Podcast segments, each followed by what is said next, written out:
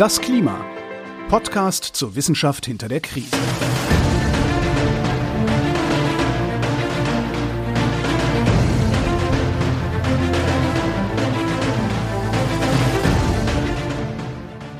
Hier ist das Klima, der Podcast zur Wissenschaft hinter der Krise. Wir lesen und erklären den aktuellen Stand der Klimaforschung jeden zweiten Montag mit Claudia Frick und Florian Freistetter. Hallo. Hallo, schönen Guten Tag zur Folge 102, eine weihnachtliche Folge, nachdem wir letztes Mal eine weihnachtliche Folge hatten, zur Vorbereitung auf Weihnachten. Und jetzt, ja, sind alle Geschenke ausgepackt vielleicht schon, man sitzt, ja, vollgefressen unter dem Weihnachtsbaum und kann sich überlegen, wie es mit dem Jahr zu Ende geht und wie es danach weitergeht.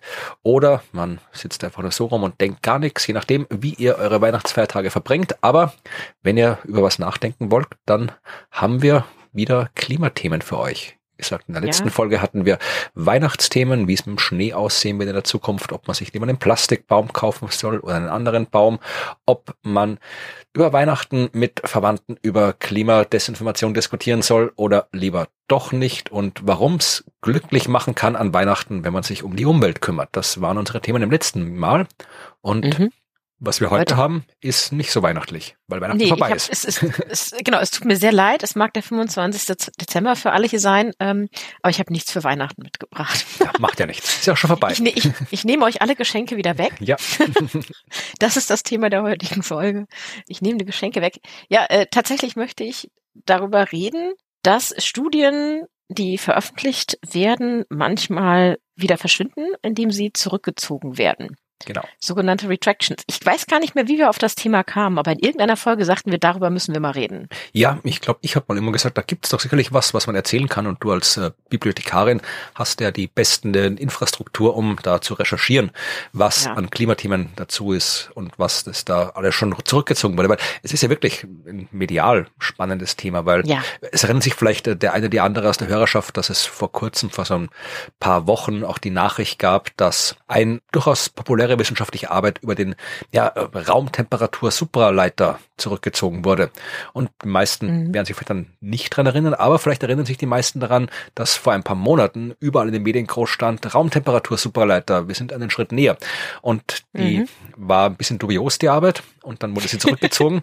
und wie es halt so ja. ist, dass die Arbeit zurückgezogen wurde, kriegt man dann nicht mehr so mit, wie dass die Arbeit veröffentlicht worden ist. Also ja. Und mhm. gerade wenn es die spektakulären Themen sind, dann bleibt den Menschen im Gedächtnis, dass was falsch behauptet wurde in der wissenschaftlichen Arbeit und dass die Arbeit zurückgezogen wurde, naja, das kriegt man dann nicht mehr so mit. Also das ist, darum lohnt es sich mal eine eigene Folge nur über die zurückgezogenen Arbeiten zu machen und über das Prinzip des Arbeiten zurückziehens insgesamt, weil auch das ist Wissenschaft, dass man, wenn man ja. was Falsches rausgefunden hat oder wenn man auf einen Fehler später draufkommt, trotzdem das Möglichste tut, ihn zu korrigieren. Ja, das, äh, das stimmt, weil also sie können ja wirklich einen langfristigen äh, Schaden haben. Also die, die berühmteste Retraction, die wir wahrscheinlich, mit der wir heute immer noch kennen, kämpfen und die alle wahrscheinlich kennen, ist ja diese Studie zum Zusammenhang zwischen Impfungen und Autismus. Ja, ja. Die ja mehr als dubios und völlig äh, falsch und zurückgezogen worden ist, weil die Methodik einfach äh, gar nicht passend war, um das zu untersuchen. Und das ist auch mehrfach schon widerlegt worden. Also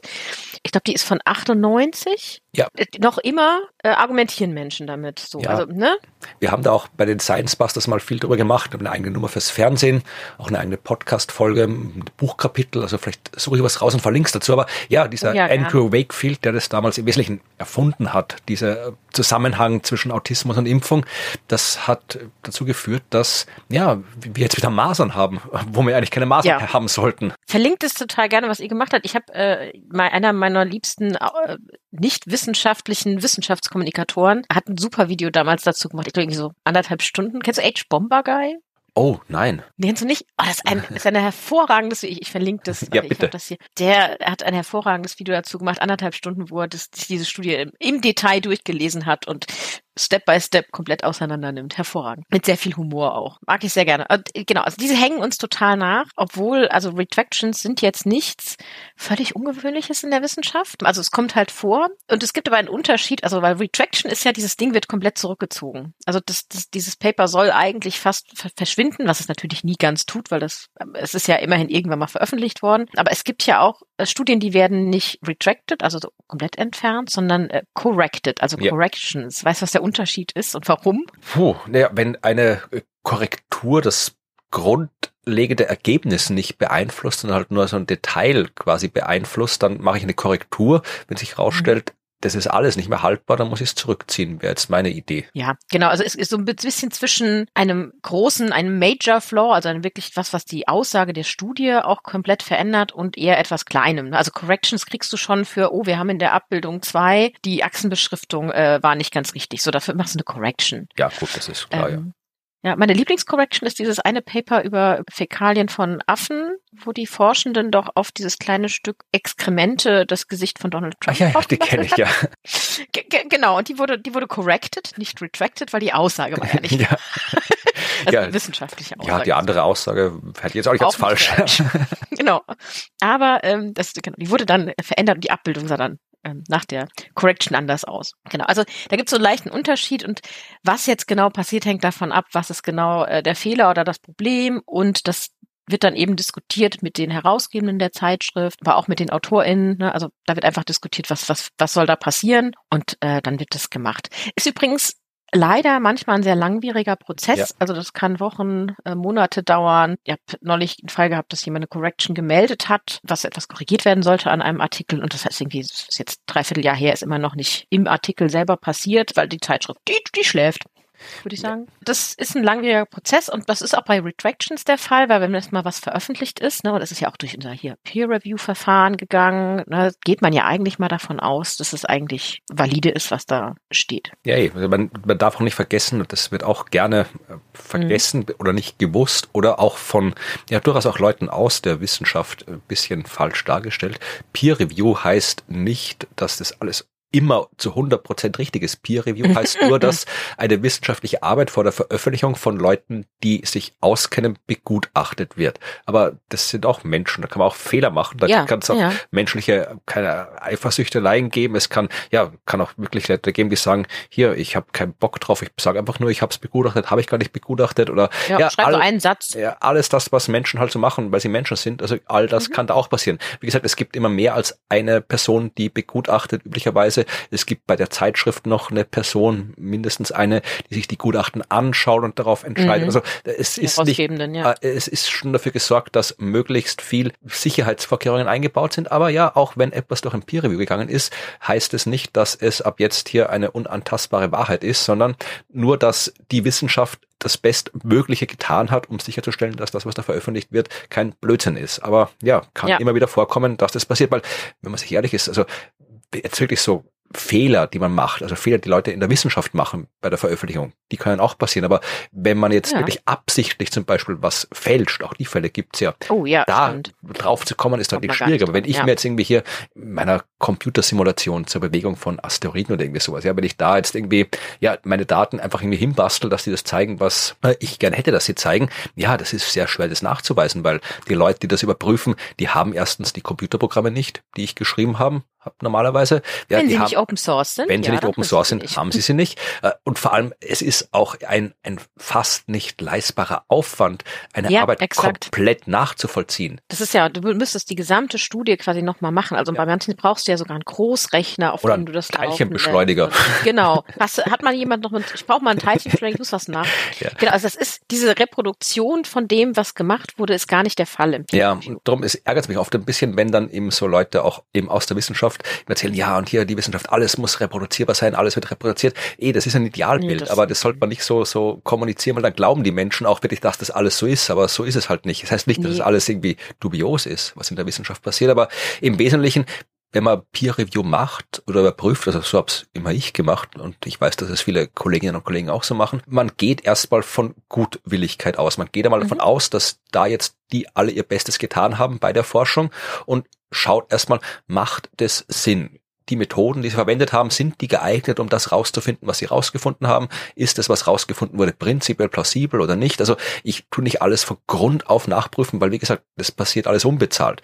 In der Freizeit, wenn man so ja, will. genau, Und, genau. Und das ist auch also man kann ja auch nicht jede Gleichung sogar nachrechnen. Ja. Also man muss ja nicht mehr, mehr das Programm laufen lassen, aber auch jede Gleichung nochmal nachzuprüfen und nochmal die Rechnung nachzuvollziehen, wenn jetzt wirklich irgendwas Mathematisches wäre. Das geht nicht. Äh, bei Geisteswissenschaften ist es noch schwieriger. Ne? Also so die, die Argumentationslinie kann man nachvollziehen, aber da ist ja bei qualitativer Forschung nochmal ein ganz anderes äh, Problematik. Also Plagiate kann ich testen jetzt mittlerweile mit, mit diversen mhm. Algorithmen und so weiter. Aber mhm. ja, also es ist nicht unmöglich, dass Artikel zurückgezogen werden müssen aus diversesten Gründen. Genau. Was nicht heißt, ja. dass die Wissenschaft kaputt ist, ja, sondern das nee, sondern zeigt, das, dass die Wissenschaft funktioniert. Genau, sondern das zeigt, dass eigentlich die Kontrollmechanismen, die auch zusätzlich zum Peer Review existieren, also das, was vor der Veröffentlichung passiert, ist das eine, aber dass danach Leute auf die Arbeit aufbauen wollen, die sich nochmal genauer angucken, Dinge nachschauen, dass das auch funktioniert. Ne? Also dass mhm. da Leute sich dann noch melden und sagen, oh, da ist etwas äh, nicht richtig gelaufen. Ne? Die Community findet mehr als die zwei, drei Peer-ReviewerInnen. Ja. Ne? Das passiert quasi so und man hat verschiedene Gründe für, für Retractions. Ne? Also wie du schon sagtest, ne? also Betrug ist das eine, aber meistens ist es vielleicht ein Fehler in den Daten mhm. oder ein Fehler in der, in der Gleichung, ein Fehler im Quellcode. Vielleicht passen auch die Aussagen, die getroffen wurden, das gibt's auch öfter mal, äh, nicht, also die sind nicht von den Daten unterstützt. Mhm. Also da werden die Daten ein bisschen anders interpretiert als das, was sie eigentlich hergeben. Mhm. Kommt auch vor. Oder es gibt methodische Fehler. Ne? Also man hätte irgendwie eine andere Methode äh, benutzen sollen oder so. Das sind so Arten von Fehlern, die relativ üblich sind, wenn es um Retractions geht. Ja, und wer veranlasst die? Also wer, wer ist jetzt dafür verantwortlich, wenn so ein Paper tatsächlich ähm, zurückgezogen wird? Das äh, ist total unterschiedlich. Also andere Forschende, da ne, ist das eine. Gibt es keine zentrale Prüfstelle? Nee, genau, das, es gibt keine zentrale Prüfstelle dafür.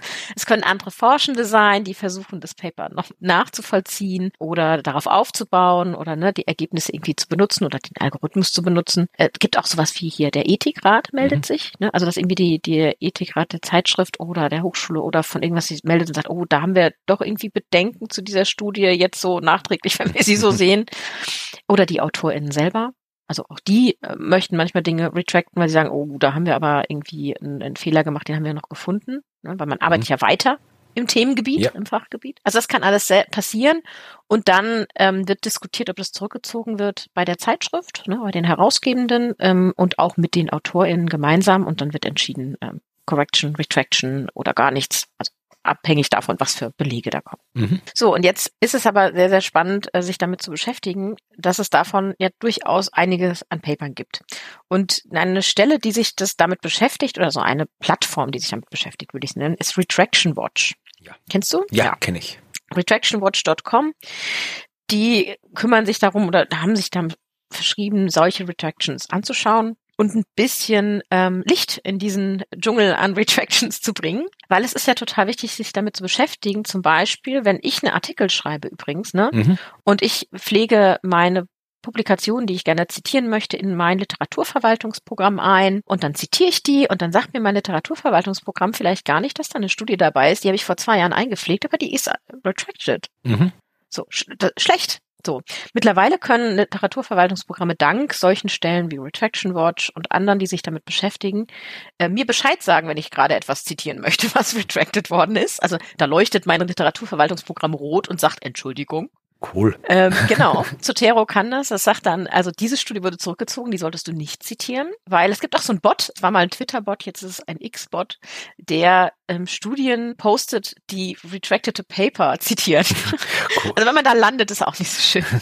Das sei denn, man redet über Retractions, dann ist es ähm, sehr valide, da aufzutauchen. Genau, also diese Stellen gibt es und die kümmern sich darum und da gibt es tatsächlich bei Retraction Watch auch eine Kategorie auf dem Blog, die tatsächlich eben Climate Change heißt und da kann man sich angucken, was es so für Paper gab. Also machen sie Blogposts über besonders bekannte oder ähm, aktuelle Fälle von zurückgezogenen Papern, aber die haben auch eine Datenbank. Also so eine richtige, so eine richtig Entschuldigung, wenn ich das sagen muss, hässlich aussehende Datenbank. Ich weiß nicht, ob du mal da drauf geklickt hast, die können wir verlinken, diese retractiondatabase.org. Ach, es gibt doch Datenbanken, die schön aus, die gut aussehen.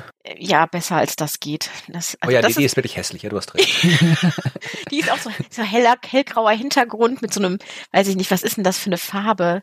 Ja, eine hässliche.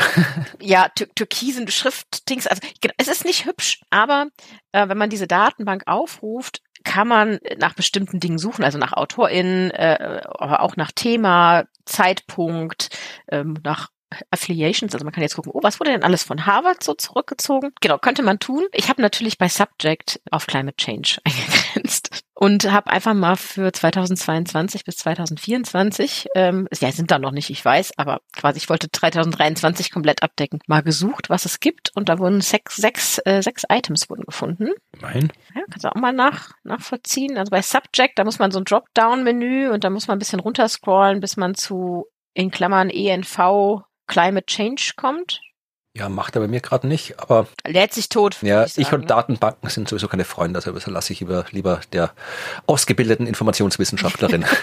ja, ist, ist okay. Dieses Dropdown-Menü ist, wie gesagt, die Datenbank ist ver verbesserungswürdig. Gut, findet sechs Items und diese sechs Items sind jetzt wahlweise Artikel oder die dazu gehören Retractions. Also es, zweimal ist es der Artikel der gleichzeitig auch noch eine Retraction hat. Also es sind eigentlich nur vier einzelne Artikel, genau, weil die so einzeln aufgenommen werden und da kann man sich dann anschauen, was da passiert ist. Und ich dachte mir, also ich bin jetzt mal so frei und wir gucken uns eine dieser Studien an, ja, die gerne. zurückgezogen wurden. Ja, das wollen wir so, doch machen. Also wir reden jetzt über eine Studie, die so nicht stimmt. Ja. So, das sage ich jetzt hier am Anfang und ich werde es hinterher noch 50 Mal wiederholen. Da stimmt etwas nicht. Und zwar ist das, wenn man diese Suche durchführt, wie ich es jetzt gesagt habe, ist das die oberste. Da ist nämlich, der Titel dieser Studie ist New Land Use Change Emissions Indicate a Declining CO2 Airborne Fraction. Okay, also das CO2 in der Luft wird weniger, weil wir die Landnutzung verändert haben. Exakt. So, so heißt diese Studie. Und da kann man, wenn man da so drauf geht, sieht man, was es so für Reasons gab. Also es wird dann so aufgelistet, so, ne, also Reasons of Concern war EU irgendwas mit den Daten und irgendwas mit den Ergebnissen. Und mit der Analyse ist auch irgendwas nicht ganz in Ordnung und die Conclusions stimmen auch nicht. Ja, aber wie ich gerade sehe, veröffentlicht in Nature, und das ist was, was ja. du vielleicht bestätigen kannst, das habe ich so im Hinterkopf, aber ohne zu wissen, ob es wirklich wahr ist, dass die Zahl der Retractions steigt, je mehr Prestige das Journal hat. Also die großen Zeitungen äh, wie Nature oder Science, die natürlich so als die wichtigsten Journals gelten in der Wissenschaft, da werden mehr Artikel zurückgezogen als bei äh, Zeitschriften, die nicht ganz so viel Impact haben. Also die, die genauen Zahlen habe ich nicht, aber ja, es geht in die Richtung, was natürlich auch ein bisschen daran liegt, dass die eben auch am meisten gelesen werden und dementsprechend auch am meisten Leute drauf gucken und sich darüber Gedanken machen. Ja. Und dass diese Zeitschriften natürlich deshalb so einen großen Impact haben, weil sie kontroverse, neue, gewagte Dinge veröffentlichen. Ja. Also ich hätte, ich hätte diesen Artikel gelesen und hätte das auch nicht erkannt, aber ich bin auch nicht ausgebildete StatistikerInnen, dazu kommen wir dann gleich. Ja. Genau, und diese Studie, da haben die tatsächlich auf Retraction Watch auch noch einen Artikel drüber geschrieben, der ist vom äh, 19. September mhm. 23, also gar nicht, bis jetzt von, von mir aus gesehen sind es zwei Monate, von euch aus gesehen drei.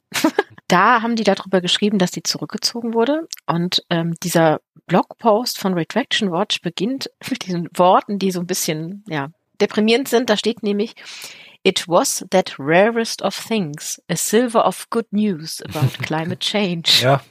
Mhm. Ja, also da ist, dieser Artikel hat uns ein, eine kleine Hoffnung gegeben zum Klimawandel. Ähm, bedauerlicherweise hat er sich nicht als wahr herausgestellt. Tja. Ja, und ähm, so, um dann so ein Gefühl dafür zu kriegen, wie das jetzt abgelaufen ist mit diesem Artikel, mal ganz kurz so, so ein Zeitstrahl des Geschehens. Ja. Der Artikel ist von 2022, also da wurde er, ist er erschienen. Er wurde aber eingereicht, also die, die Forschenden haben die Forschung gemacht äh, und gearbeitet und den Artikel geschrieben, irgendwie wahrscheinlich über ein halbes Jahr oder länger. Und der, den haben den dann eingereicht im April 2021. Also die Arbeit wurde irgendwann 2020 gemacht, würde ich sagen. Ja. Genau, April 21 eingereicht, akzeptiert, also das Peer Review war durch im Dezember 2021 also so acht Monate später, ist gar nicht, also ist ein üblicher Zeitraum. Ja, aber schon eher, würde ich sagen, am längeren Ende. Das kommt auf die Fachdisziplin ja. an. Da kann, also ich kann dir auch von vierjährigen Peer Reviews erzählen. Ja, aber, okay, gut. Ähm, oder von zweiwöchigen, das andere extrem. Genau, also akzeptiert im Dezember 21 und veröffentlicht dann im März 22. Also irgendwie so elf Monate nach der Einreichung. Ja. Und im Dezember 22, also nochmal neun Monate später, gab es dann so eine Editors Note also mhm. so, so, so eine Notiz, die angehängt wurde an den Artikel, in dem stand, oh, ähm, tatsächlich ist die, die, ein Teil der Analyse, die hier vorgestellt wurde, ist gerade in question. Currently in question. Also wird quasi diskutiert und die EditorInnen sind sich dessen bewusst und prüfen das. So, das war Dezember 22 und dann wurde im April 23, also zwei Jahre nachdem die das eingereicht haben, haben andere Forschende so einen Blick auf die Daten geworfen und haben dazu was veröffentlicht, also haben Veröffentlichungen rausgebracht, die die Daten nochmal genauer angeschaut hat und die Methode äh, und es eingeordnet haben. Und ganze fünf Monate später, im September 23, wurde dann dieser Artikel zurückgezogen. Also wie lange war der Artikel jetzt dann quasi als wissenschaftliche Information verfügbar, als echte? Also anderthalb Jahre. Okay, also eineinhalb Jahre war quasi die Information in der Welt, dass äh, Änderungen in der Landnutzung dafür gesorgt haben, dass die weniger CO2 in der Luft ist. Mhm. Okay. Exakt. Die war anderthalb Jahre als valide da, wobei sie über irgendwie so äh, neun Monate ungefähr diese Editors Note dran hatte. Ne? Also äh, die Notiz, aber die sagt ja erstmal nichts aus. Er ist übrigens auch, glaube ich, jetzt zu dem Zeitpunkt war irgendwie 20 Mal zitiert und auch in so einem Klimaskeptik-Blog war aufgetaucht. Also, ne, also der hatte schon Einfluss. Ja wurde oder aufgenommen. Und übrigens diese die Tatsache, dass das irgendwie zweieinhalb Jahre nach der Einreichung ähm, müssen die Forschenden jetzt nochmal einen Blick auf ihre Forschung werfen. Also deswegen, Leute, braucht man gute Dokumentation. Ja. Und Forschungsdatenmanagement, weil, also ich weiß nicht mehr, was ich vor drei Jahren da, also ich muss mir das auch mhm. aufschreiben. So, das ist so der Zeitstrahl. Wir reden über zweieinhalb Jahre zwischen Einreichung und Zurückziehen oder für anderthalb Jahre veröffentlicht bis zurückgezogen. Mhm. Ja, aber worum geht's jetzt im Artikel? Ne, also der Titel sagt, es geht um Landnutzung und es geht darum, dass wir ähm, CO2 in der Luft haben, das von der Landnutzung abhängig ist. Mhm. Und eigentlich geht es tatsächlich um unsere CO2-Senke, weißt du, unsere, unsere Carbon Sink. Ja.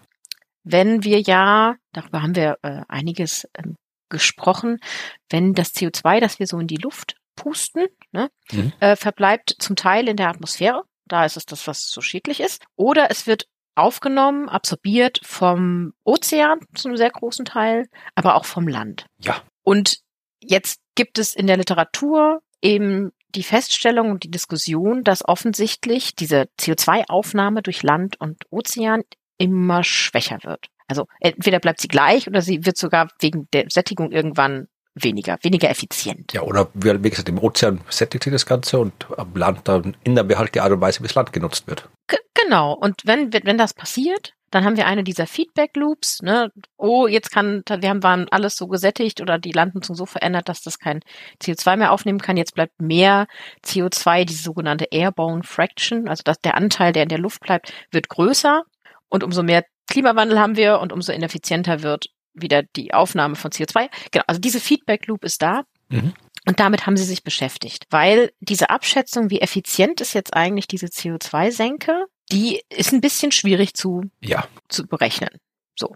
Und aktuelle Studien, oder das schreiben sie, haben sie in dieser Studie geschrieben, aktuelle Studien äh, haben gewisse Unsicherheiten, weil die ist schwierig zu berechnen. Unter anderem oder hauptsächlich kommt die Hauptunsicherheit genau von dieser Landnutzung.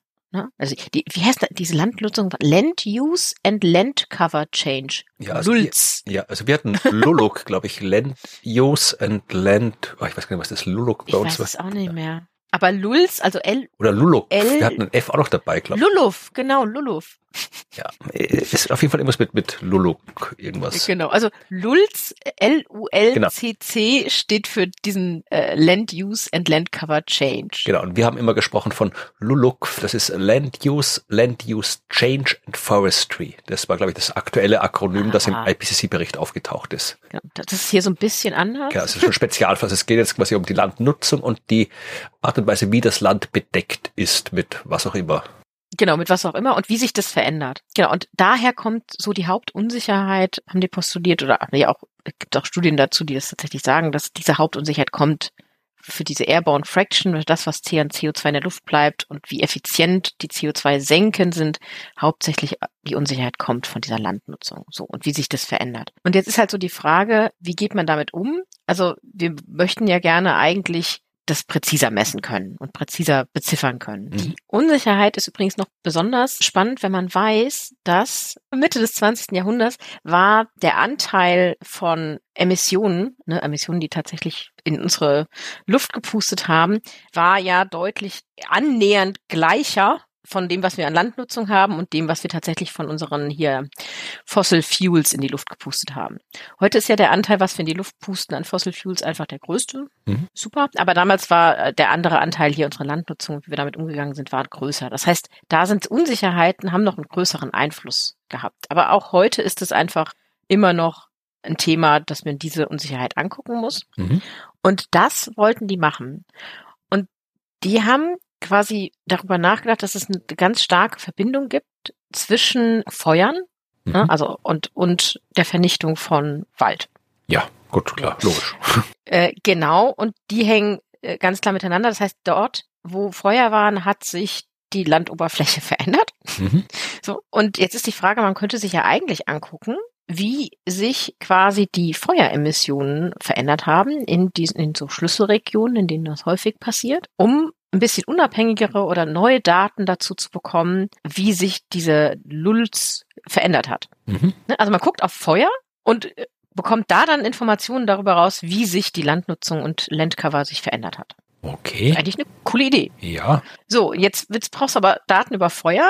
Und äh, Daten über Feuer ist jetzt ein bisschen, bisschen schwieriger zu kriegen, aber es gibt Daten über, oh Gott, was die deutsche Übersetzung von Visibility? Sichtbarkeit. Ähm, Sichtweite, aber es ist eigentlich, wie weit kann man gucken, die mhm. Sehweite. Ne? Also wie hat sich äh, die verändert oder dafür gibt es Daten. Also es wurde ja aufgezeichnet, wie weit kann man gucken und wie, wie ist die, die Sichtweite einfach. Und daraus kann man Rückschlüsse auf Feuer ziehen und von den Feuern kann man dann Rückschlüsse auf die veränderte Landnutzung ziehen. Das sind dann Daten, also wenn ich jetzt hier so die, die Durchsichtigkeit, die Sichtweite, wenn ich die Daten habe, sind da Daten, mhm. machen das Wetterstationen, die das aufnehmen oder wo kommen die her? Weil ich habe jetzt ja. keine globalen oder Satellitendaten. Also äh, natürlich heute Satellitendaten aus den früheren Jahren, um die es ja hier gerade geht, nicht so. Äh, das sind tatsächlich eher dann Daten aus Bodenmessungen und okay. Stationsdaten. Genau. Das ist das, was sie tun. Sie nutzen diese Verbindung, dass es zwischen der Sichtbarkeit und der Änderung der Landnutzung darüber so eine Verbindung gibt und haben sich das angeguckt und haben angefangen, diesen Datensatz zu erstellen. Das ist aber hauptsächlich mit Fokus auf die zwei größten Regionen der Erde, wo das tatsächlich häufig vorkommt. Also du machst jetzt nicht diese, sie machen jetzt nicht diese Feueremissionen, äh, Sichtbarkeitsdinger gemacht in Regionen, wo eigentlich keine äh, ja, gut, ja, entsprechenden Aktivitäten. In der Stadt von Berlin braucht man es nicht machen. Eben. Ja. Genau. Und das heißt, die haben das jetzt in äh, Südamerika und in äh, Südostasien, da haben sie sich das angeguckt und die sind tatsächlich auch zusammengenommen für 60 Prozent der Lulz-Emissionen äh, zuständig zwischen 1959 und 2019. Und da eben ist diese Fire Emissions sind einfach das, das Ding.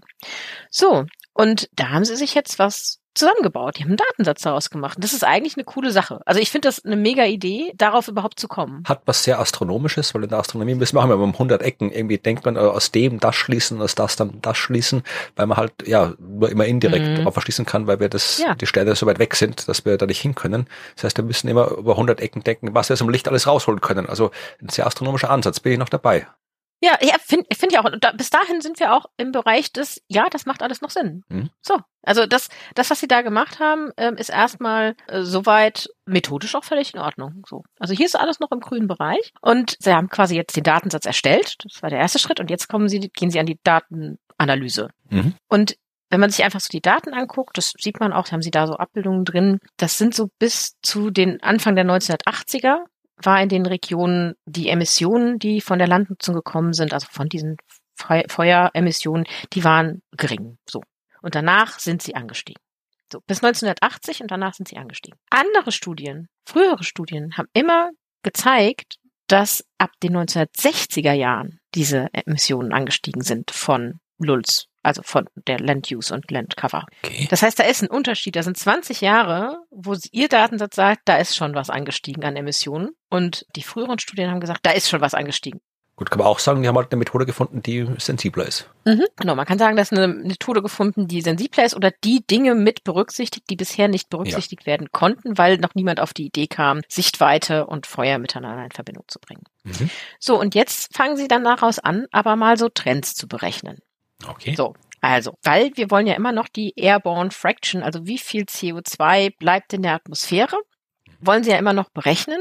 Und dafür gucken sie sich an, ne, wie viel wurde jetzt überhaupt aufgenommen oder emittiert von diesem Landcover und Land-Use und äh, Ozean, also alles zusammen und wie viel bleibt dann quasi nach dem mit diesen neuen Daten übrig in der Atmosphäre.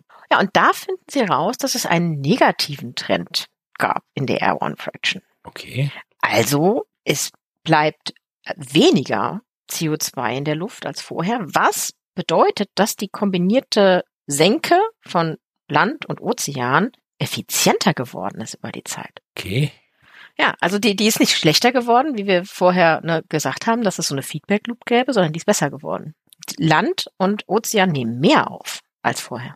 Gut, das ist jetzt der Punkt, wo ich vermutlich, wenn ich bin kein Experte auf dem Gebiet, aber wo ich dann denke, okay, das widerspricht das dem, was wir bisher haben. Jetzt mhm. müssen die es ja genau begründen, warum das so ist. Genau, also das, das sagen sie auch, das ist tatsächlich was anderes, was sie finden. Und sie finden eben, dass tatsächlich die CO2-Senke sogar effizienter geworden ist, als der Anteil der Emissionen angestiegen ist, die sie in die Luft pusten. So, und ähm, dass wir tatsächlich da etwas haben, was uns eben diesen kleinen, wie, wie war noch die Formulierung? Silberstreifen am Horizont genau, ja. liefert. So. Ja, das ist ihr Finding, ihr finales Finding. Das haben sie herausgefunden, indem sie mit einer statistischen Methode diese Trends berechnet haben, und zwar mit einer Monte Carlo Simulation. Ist das auch nichts Außergewöhnliches? Genau, relativ üblich. So, also das ist so ein probabilistisches Modell, das irgendwie die Unsicherheiten in so einem Datensatz zum Beispiel durch gewisse Zufälligkeiten simuliert, ne, also so da reinbringt und dann kann man äh, Simulationen machen und bekommt immer so leicht andere Ergebnisse. So, weil da so ein kleiner Zufallsanteil drin ist. Genau, dann kann man daraus Statistik machen und entsprechend. Genau, dann hat man irgendwie, weiß ich nicht, 10.000, 20.000 Läufe und kann sich dann angucken, kann man Statistik machen, was, was kommt denn da so bei rum. Und die haben 10.000 Durchläufe gemacht, so. Und das war deren Methode. So, und an der Methode, an dieser Methode ist eben etwas nicht ganz so richtig. Also die Methode an sich ist, kann man, kann man benutzen, aber ja. sie ist nicht richtig, um, um das zu tun, was sie tun wollten. Okay. Und nicht die richtige, um die Aussage zu treffen, da ist ein Trend und der ist negativ. Und das haben jetzt diese AutorInnen, die ich vorhin erwähnt habe, also die, die sich also andere Forschende, die einen Blick auf die Daten geworfen haben und die dazu etwas veröffentlicht haben, mhm. das haben die sich eben genau angeguckt. Und diese Veröffentlichung, also man kann sie auf Archive frei anschauen. Ah, wie heißt die denn? Is there evidence of a trend in the CO2 airborne fraction? Fragezeichen. Genau, das haben sie sich das angeschaut. Das Paper besteht aus dem Wort No, oder? Nein, es ist ein bisschen länger, es okay. total, sogar viel länger. Also die haben sich sehr viel Mühe gegeben. Also der Teil mit dem Text, wo was dazu steht, der ist recht kurz. Ich glaube, es sind so zwei Seiten. Aber dann sind ganz viele Methoden und die haben ganz viele statistische Methoden nochmal auf den Datensatz angewandt. Der ist dann wieder länger. Und die loben erstmal, ne, also dass diese ursprünglichen AutorInnen einen echt spannenden Datensatz hervorgebracht haben. Ne, also ein interesting new data set. Also da ist jetzt erstmal nichts an dem Datensatz anzumerken und das machen sie auch nicht. Sie sagen aber, dass die Monte Carlo Simulation, die verwendet worden ist, ja, äh, verbessert werden könnte. Also äh, wortwörtlich steht da, can be improved in several aspects. Die höfliche Version, wir glauben, es ist Quatsch. ja, nein, ich, es ist eine höfliche Version, genau, so. Weil sie sagen, die Methode ist nicht dazu geeignet, äh, genau so einen Trend überhaupt zu, zu entdecken in dem Fall. Jetzt kommen wir an den Punkt, wo ich sage, ich bin keine Statistikerin. Mhm. Ich kann dir nicht im Detail genau sagen, warum das so ist. Aber wenn man so diese Monte Carlo Methoden anwendet, muss man sich mit dem Datensatz so gut auskennen und, und die Unsicherheiten ähm, und die, die Erzeug wie der Datensatz erzeugt worden ist und was da für Unsicherheiten drinstecken, muss man genau oder sehr gut verstanden haben. Mhm. Und dann muss man entsprechend dazu passende Zufälligkeiten auswählen. Ne? Mhm. Also man muss realistische, bedeutsame Zufälligkeiten reinbringen und nicht irgendwelche. So, und da ist schon so ein, ein Punkt, weil sie da irgendwie nicht so das Idealste offensichtlich ausgewählt haben und sie auch nicht genau wissen, welche Annahme sie diese Läufe machen. Also man kann ja so eine Annahme treffen, ne, so eine Hypothese. Ist da ein Trend? Dann sehen die Simulationen ein bisschen anders aus als mit der Annahme, da ist kein Trend. Dann sehen die Simulationen auch nochmal anders aus. Und äh, je nachdem, was man, welche Annahme man davon trifft, muss man eine andere Analysemethode hinten dran packen. Und das haben sie nicht so ganz beachtet. das also die, die anderen Forscher sagen, ja, tatsächlich äh, ist die Methode äh, nicht dazu geeignet, da diese Aussagen zu treffen, weil was sie am Ende machen, ist in dem ursprünglichen Paper, dass sie die Häufigkeit zählen, wie häufig ein negativer Trend gefunden worden ist mhm. in diesen 10.000 Durchläufen. Und das kannst du aber nicht machen, wenn du gar nicht weißt, mit welcher Hypothese du arbeitest. Ja. So, das haben sie aber leider gemacht. So, also de dementsprechend können die Daten nicht so interpretiert werden, wie sie das gemacht haben. Und sie korrigieren das und machen jetzt diese Läufe und diese Monte Carlo Simulation eben nochmal und zwar mit den passenden Annahmen, also mit den passenden Hypothesen und entsprechender Auszählung. Ja, und dann äh, bleibt eben tatsächlich quasi übrig, also so als finales Ergebnis. Äh, warte, warte, der, den Satz muss ich raussuchen, der war nämlich sehr gut. Äh, eine Sekunde, ich scroll nochmal hoch. Da steht, the statistical evidence for an uninterrupted trend in the airborne fraction remains mixed at best. ja. Ja, also eher gemischt, wenn man sehr, sehr positiv gewählt ist. Also sie haben diese ganze Simulation und die Statistiken gemacht und sagen, also eigentlich ist da kein Trend. eigentlich nicht. So. Und äh, da da kein Trend ist, ist die Aussage, die quasi im Paper getroffen wurde, eben so nicht haltbar. Und das äh, sieht man übrigens auch, wenn man jetzt das Paper, also das ursprünglichen Artikel aufrufen würde. Da steht jetzt so eine Retraction Notice mhm. und die äh, sagt eben äh, tatsächlich, okay, das ist jetzt aus Sicht übrigens der, der ursprünglichen AutorInnen. Mhm. Also die AutorInnen haben dazu was geschrieben und die sagen, ja, we acknowledge that the statistical approach needs to be corrected. Therefore, we accept um, a retraction Ne? Also sie stimmen dieser, zu diesem Zurückziehen des Artikels zu. Gleichzeitig, und das finde ich spannend, haben sie die statistische äh, Methode jetzt schon überarbeitet, zusammen mit den AutorInnen aus den anderen Paper, das mhm. sich damit auseinandergesetzt hat. Die haben arbeiten jetzt zusammen und werden das neu einreichen. Ja, doch, das ist doch so. gut. Ja, also es wird tatsächlich eine neue Einreichung geben ähm, mit einem ähm, Corrected Paper in dem Fall dann.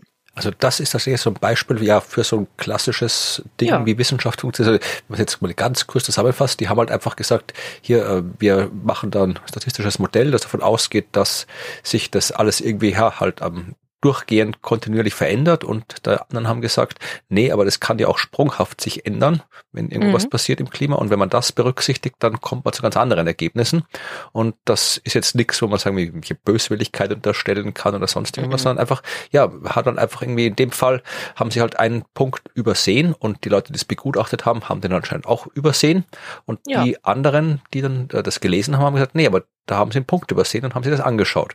Und mhm. am Ende idealerweise wäre sowas im Review passiert, aber so ist es halt danach passiert. Und das Wichtige ist, ist, dass es passiert ist. Ja, finde das auch eine gute Zusammenfassung. Also ich habe mal so einen ähnlichen Fall gehabt, also war weit davon entfernt, irgendwie sowas äh, wirklich Relevantes wie das hier zu veröffentlichen, aber ich habe auch in meiner wissenschaftlichen Arbeit mal eine Arbeit geschrieben, ging es um den Nachweis von Planeten bei einem anderen Stern gehe nicht in die Details, aber äh, es ging darum, dass da war irgendwie Staub um den Stern rum, den konnte man beobachten und der Staub hat sich irgendwie komisch verhalten und eine Hypothese war, dass ein Planet um den Stern herum dafür sorgt, dass der Staub sich komisch verhaltet und ich habe halt ja probiert mit Computersimulationen zu schauen, welche Planeten da in Frage kommen können und vorherzusagen, welche Planeten das sind. Eh, gute Arbeit, mhm. gute Idee, äh, nettes äh, Projekt und habe das gemacht und habe dann ein Paper geschrieben und war sehr, sehr froh, dass ich tatsächlich mit einem hypothetischen Planeten äh, gleich, glaube ich, drei verschiedene Effekte erklären hätte können. Ja, und habe mich sehr gefreut, weil es ist immer schön in der Wissenschaft, wenn man quasi mit einer simplen Annahme möglichst viel auf einmal erklären kann. Das ist immer ein gutes Zeichen. Und ähm, habe da ein Paper geschrieben und habe mir eben gedacht, na, bevor ich es äh, zum Journal schicke, schicke ich es noch einfach mal so privat halt an ein paar Leute, die sich auskennen. Also quasi so mhm. privates Peer Review, wenn man so will. Ah, und, ja. Mhm. Also einfach nur an, an ein paar Kollegen geschickt, wo ich sage, die kennen sich aus auf dem Gebiet und frage mal hier, ich will das jetzt veröffentlichen, was haltet ihr denn davon? Und einer schrieb zurück, ja, cooles Thema, aber ich glaube, das stimmt nicht. Und ich habe mir auch gedacht, was ist mit dir? Also der Was los? Ja, was war halt die erste Reaktion und dann habe ich gedacht, okay, scheiße, weil der kennt sich wirklich aus auf mhm. dem Gebiet. Und ja, festgestellt, ich habe wirklich, es war, war nichts was ich falsch, ich habe einfach nur eine Standard-Einstellung in meinem Simulationsprogramm, äh, die ich normalerweise nicht anschaue, weil der normalerweise keine Rolle spielt, hat in dem Fall doch eine Rolle gespielt und durch reinen Zufall hat diese Standardeinstellung war so eingestellt, dass sie aus diversen Gründen, auf die ich jetzt nicht eingehe, ein Resultat erzeugt, das genauso ausgeschaut hat wie eben ein Resultat, mit dem ich viel auf einmal erklären kann. Und wenn ich den dann auf den korrekten Wert eingestellt habe, der, also nicht einen korrekten Wert, für dieses Aha, Problem mhm. korrekten Wert eingestellt ja. habe, hat sich gesagt, okay, nee, ich kann zwar immer noch äh, viele Sachen erklären, aber nicht mehr alles auf einmal. Und äh, ja. habe dann auf das hinaus ja den Artikel deutlich umgeschrieben. Die Grundaussage mhm. wäre noch erhalten geblieben, aber ja, sehr viel dazwischen habe ich geändert und habe dann am Ende, glaube ich, drei Planeten vorhergesagt und nicht nur einen. Aber ja, also es hätte durchaus sein können, wenn das veröffentlicht worden wäre und wenn da jemand genau hingeschaut hätte, äh, dann hätten die auch gesagt, nee, Entschuldigung, das kann nicht stimmen. Und dann wäre ich draufgekommen, ja, hier in dem Computerprogramm, der Parameter stand auf dem Wert und der Wert passt nicht für das Problem. Dann muss ich einen leicht anderen Wert nehmen und dann, ja, mhm hätte ich das, wäre vielleicht eine Korrektur geworden und kein, keine Retraction, weiß man nicht. Andererseits, wenn ich sage, da ist ein Planet, der kann alles erklären und in Wahrheit geht das nicht, hätte ich vielleicht auch zurückziehen müssen. Aber in dem Fall ja, mhm. hat mich quasi vor dieser Retraction oder fast noch schlimmer vor der Tatsache, dass ein Artikel von mir unkorrigiert in der Welt ist, in dem ich falsches Zeug behaupte, unwissend weder das ja, wäre auch ja. blöd, wenn ich einfach nicht weiß, dass ich da was Falsches geschrieben habe und ich, alle anderen auch total. nicht. Also hat mich halt dann, ja, der Kollege, der das halt vorab gelesen hat, hat dann mich dann gerettet. Und in dem Fall hätte es genauso gut auch so ausgehen können, wenn die halt vorher zufällig halt irgendwie bei den Leuten, die sie gefragt haben, die in der Arbeit beteiligt waren, wenn einer dabei gewesen wäre, der gerade drauf kommt, nee, hier, die Methode geht so nicht, dann wäre das alles gar nicht passiert, aber so ist es halt erst danach passiert. Ja, also ich meine, das ist, ist ja halt irgendwie immer das Thema, wenn man das vorher hinkriegt, ne? also wenn vorher das jemand sieht, ist ja super, aber das passiert halt ja. nicht immer. Ne? So. Und wie gesagt, Menschen sind Menschen, man kann auch Dinge übersehen. Total. Also in meiner Doktorarbeit ist auch ein Fehler drin. Ja, ich kannte, ich kannte Leute, die haben am Titelblatt ihrer Doktorarbeit einen Fehler. In der veröffentlichten Doktorarbeit ist da der eigene ja. Name falsch geschrieben. Ja, wo man sich ja. auch denkt, da haben ich habe einen Fehler in der Formel. Ich musste das alles nochmal neu rechnen später. Nee, also Aber das passiert halt so. Und die, die wurde gelesen von, ja. von Menschen. Ja, ja. Ich habe mal ein Buch herausgegeben. Gleich auf der ersten Seite ist auch kein dramatischer Fehler. Es ist einfach nur irgendwie ging um die Fibonacci-Reihe und äh, ich habe da ein Bild gezeichnet mit, keine Ahnung, halt diesen, diesen Hasen. Irgendwie zuerst jetzt zwei Hasen und dann sind es irgendwie vier Hasen und so weiter, die mhm. sich da fortpflanzen. Und es sind keine vier Hasen, das stimmt schon wieder nicht. Aber wie gesagt, habe ich da irgendwie äh, einfach zu wenig Hasen hingemalt. Und das, wo man sich auch denkt, das müsste man da eigentlich sehen. Da haben so viele Menschen draufgeschaut auf das mhm, Bild und total. das ist sowas Fundamentales, die Fibonacci-Reihe. Keiner gesehen, ist veröffentlicht, kannst du ja immer noch anschauen. Kostet, glaube ich, irgendwie 100 Euro das Buch, wenn du es kaufst, aber du bist mit Bibliotekarin, du kriegst das vielleicht irgendwie kostenlos in kann man das vielleicht ausleihen irgendwo. Ja. Ja. Aber es ist da, Bild ist immer noch falsch drinnen. Aber in dem Fall, wie gesagt, es ist kein fundamentaler Fehler, an dem Bild hängt nichts, das ist ja, zur Illustration genau. da. Also Bei mir haben sich auch die Ergebnisse zum Beispiel nicht wirklich äh, äh, verändert. Genau, aber sowas passiert halt, ne? Und ich meine, gerade solche statistischen Verfahren, also das ist auch Teil, also ist auch im Studium bei uns ein Teil, ne? Also natürlich, das machst du alles, aber man ist keine Statistikerin. Also man hat ja nicht Statistik studiert, sondern was anderes und da kann man sich natürlich immer Expertise dazu. Genau, wollte ich gerade sagen. Dann muss man, halt, ne? wenn man Statistik machen will und keine Ahnung hat, dann muss man gucken, dass genau. dabei ist, die Ahnung hat. Genau, aber selbst dann ne, ist das auch nur ein Statistikerin und auch, ne, auch, auch wenn fünf andere drauf gucken, haben die vielleicht noch andere Meinungen oder andere Verfahren. Also man hundertprozentige Sicherheit gibt's nie und in dem Fall hat jetzt einfach mal, finde ich, das gut funktioniert, dass danach was verändert worden ist und es kam äh, bei dem, ich würde mal sagen, Community Review nach der Publikation wurde, ist das aufgetaucht. Was ich jetzt noch adressieren möchte, man kann ja durch die Kommentare auf dem Retraction Watch Blog scrollen. Und da gibt's genauso Aussagen, wie wir gerade getroffen haben. Ne? Sowas, to me that sounds like the scientific process working well. So, ne? Wunderbar. Äh, da gibt's aber auch Kommentare, die dann so, ähm, also mein Lieblingskommentar, der gleich zweimal gepostet wurde, manche Menschen sind persistent, äh, schließt mit den Worten, Science perverted to support a political agenda, how disgusting. Also da wird quasi impliziert, dass hier eine Korrektur vorgenommen wird, weil die Ergebnisse der statistischen Methode nicht das liefern, was wir gerne hätten. Okay, also ja, in Wahrheit ist das hier Verschwörungstheorie, weil ja. das, die Menschen sollen nicht wissen, dass eh alles in Ordnung ist und deswegen wurde das jetzt hier durch irgendwelche ja. dunkle Mächte verhindert, dass diese Wissenschaft, wo gesagt wird, es wird wieder besser, ja, okay. Ja, genau, wird korrigiert, weil es tatsächlich, ich glaube, die Worte waren äh, relativ klar, also die, der statistische, die statistische Methode hat nicht das das richtige, in Anführungszeichen, Ergebnis geliefert. Deswegen wird alles umgeworfen und darauf muss ich gar nicht eingehen. Aber das wird diskutiert. An einer anderen Stelle kam dann aber auf, ja, warum wird denn eigentlich dieses Paper, warum wird dieses Paper denn so genau angeguckt? Warum werden nicht, also werden denn alle anderen Paper sagen, dass die Klimakrise genauso tatsächlich passiert? Werden die genauso kritisch angeguckt oder nicht? So, und das ist eine gute Frage. Ne? Also werden die genauso kritisch angeguckt, aber natürlich muss man sagen, und auch da sind die Kommentare sind toll. Also die Leute da sind spannend am Diskutieren, die sagen dann ja auch, ja, also die, die den Konsens ohnehin unterstützen, da gibt's weniger Gründe, die genauer anzuschauen. Ja. Das stimmt natürlich. Ne? Also wenn man so sagte, oh, du sagst eh das, was schon 17 andere Studien auch gesagt haben, da geht man vielleicht nicht nochmal so genau hin und schaut sich's an. Wenn aber eine kommt, die sagt, nee, das, was die 17 Studien vorher gesagt haben, ist, äh, sage ich was anderes, natürlich schaut man die sich genauer an, um rauszufinden, oh, warum, was haben wir in den 17 falsch gemacht? Ne? Also das ist ja auch ein berechtigtes Interesse. So. Außergewöhnliche Behauptungen brauchen ein bisschen außergewöhnlich ja. belegt werden. Wenn ich jetzt sage, wie, wenn ich dir jetzt irgendwie erkläre, hier, äh, Claudia, vor meinem äh, Haus ist gerade ein Auto vorbeigefahren, dann wirst du mir mhm. das unbesehen glauben. Ja, weil ja. das ist ja. absolut plausibel, dass vor Häusern äh, Autos vorbeifahren, wenn Häuser an Straßen stehen. Wenn ich jetzt sage, irgendwie äh, vor meinem Haus ist gerade, weiß ich nicht, ein Panzer vorbeigefahren, dann denkst du, ja, kann auch passieren. Ich meine, Österreich hat ein Militär, wir haben Kasernen, die müssen auch mal irgendwo durch die Gegend fahren. Also das würdest du sagen, okay, dann schick, schick mal ein Foto. Äh, mhm. Würdest das nicht sofort glauben, aber würdest auch nicht unbedingt jetzt gleich irgendwie denken, dass ich da jetzt irgendwie zum Delirieren und zum Spinnen anfange. Wenn ich das ja. sage, irgendwie, Claudia, vor meinem Haus ist ein UFO vorbeigeflogen, naja, dann wird dir vermutlich niemand ein Foto reichen, sondern dann wirst du nee. ganz genau Belege haben wollen dafür. Ja, da möchte ich mehr sehen.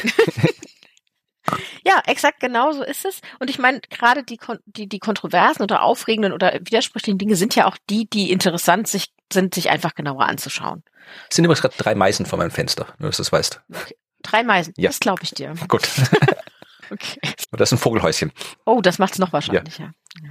Ja, aber das, das war das Paper und ähm, äh, die Geschichte drumherum. Na, also ich finde ja auch hier gerade in dem Fall sich drumherum das anzuschauen, ist ja das Spannende. Ein Beispiel für so ein Retracted Paper. Man kann ja, wie gesagt, in der Datenbank noch viele mehr finden und sich anschauen, aber ich finde, es ist ein schönes Beispiel dafür, ne, dass nicht die gesamte Studie ist völliger Humbug. Es ist ein Teil, der, der, die Aussage nicht so ganz stimmt. Da guckt man sich die Methode nochmal an. Und es funktioniert, sich das jetzt quasi zu bearbeiten. Und ich freue mich schon auf die Corrected Version, die dann irgendwann neu eingereicht wird. Vielleicht ja. sage ich dann nochmal was dazu. Wenn ja, gerne. Ja, das klingt spannend.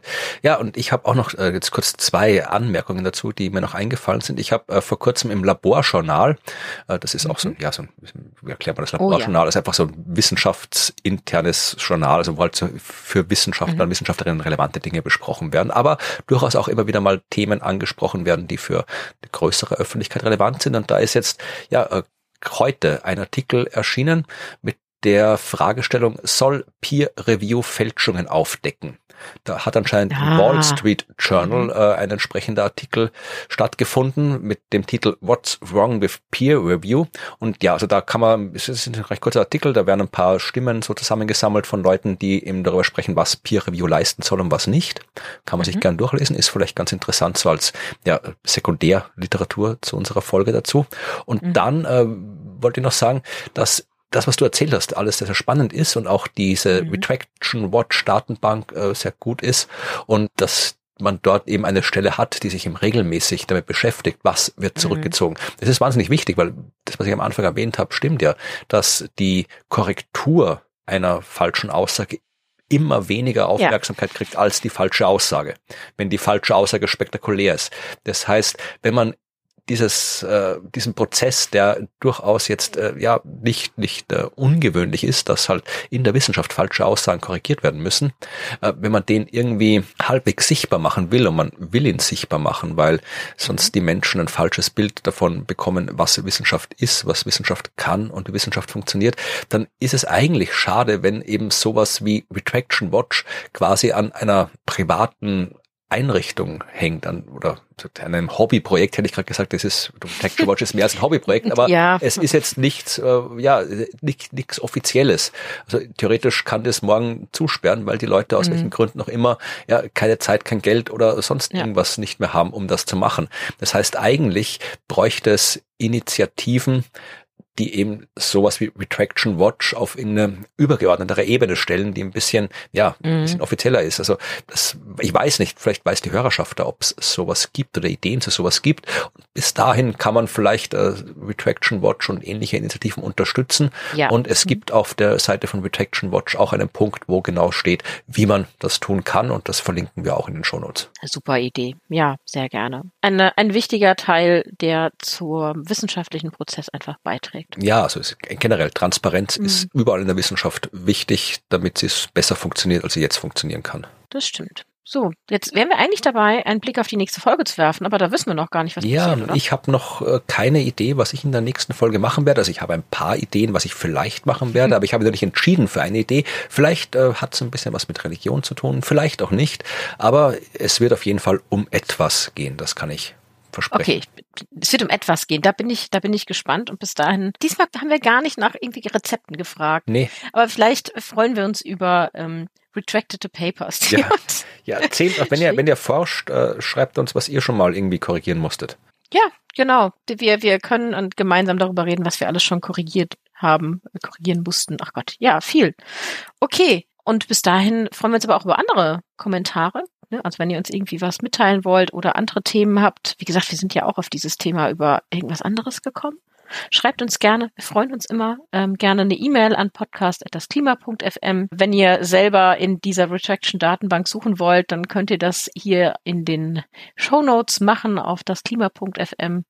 Könnt ihr euch die Datenbank anschauen und auch den Artikel selber nochmal angucken und auch den Kommentar, den andere geschrieben haben. Ja, und wir freuen uns, dass ihr hier uns zuhört und uns fleißig abonniert und bewertet. Und ja, wir freuen uns, dass es nächste Woche, nein, übernächste Woche, Jawohl. Entschuldigung, ich bin immer noch falsch. Wir freuen uns, dass es in zwei Wochen weitergeht. Ja, im neuen Jahr. Im neuen Jahr, 2024 dann. Genau. Ja, dann freuen wir uns und ich hoffe, ihr übersteht sämtliche Jahresendfeierlichkeiten, Oh ja. so dass ihr wieder bereit seid für neue klimawissenschaftliche Nachrichten, denn die gibt's in zwei Wochen und bis dahin sagen wir Tschüss. Tschüss.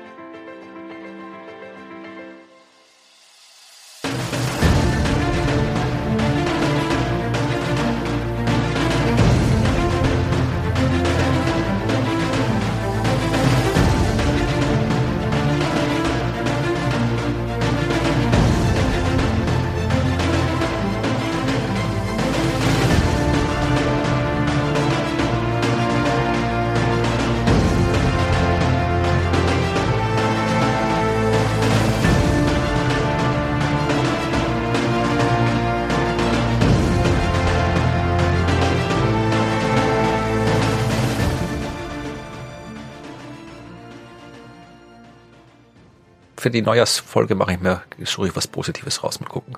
Always look on the bright side of climate Oder change. ich, ich mache eine, eine Live-Keksverkostung mit allen Rezepten, die ich bekommen habe und erzähle einfach gar nichts über das Klima, sondern knuspern, nur so ASMR-Keks knuspern knuspern. Ah, ja, das Klimakeks-Knuspern, die, die Special-Folge. Ja. Können wir machen, habe ich kein Problem mit. Ja, gucken wir mal. Ähm, ich schicke dir Schneeflocken. Nee, geht nicht, kann man nicht per Post schicken. Die fa- fallen durcheinander und auseinander. Ja, egal.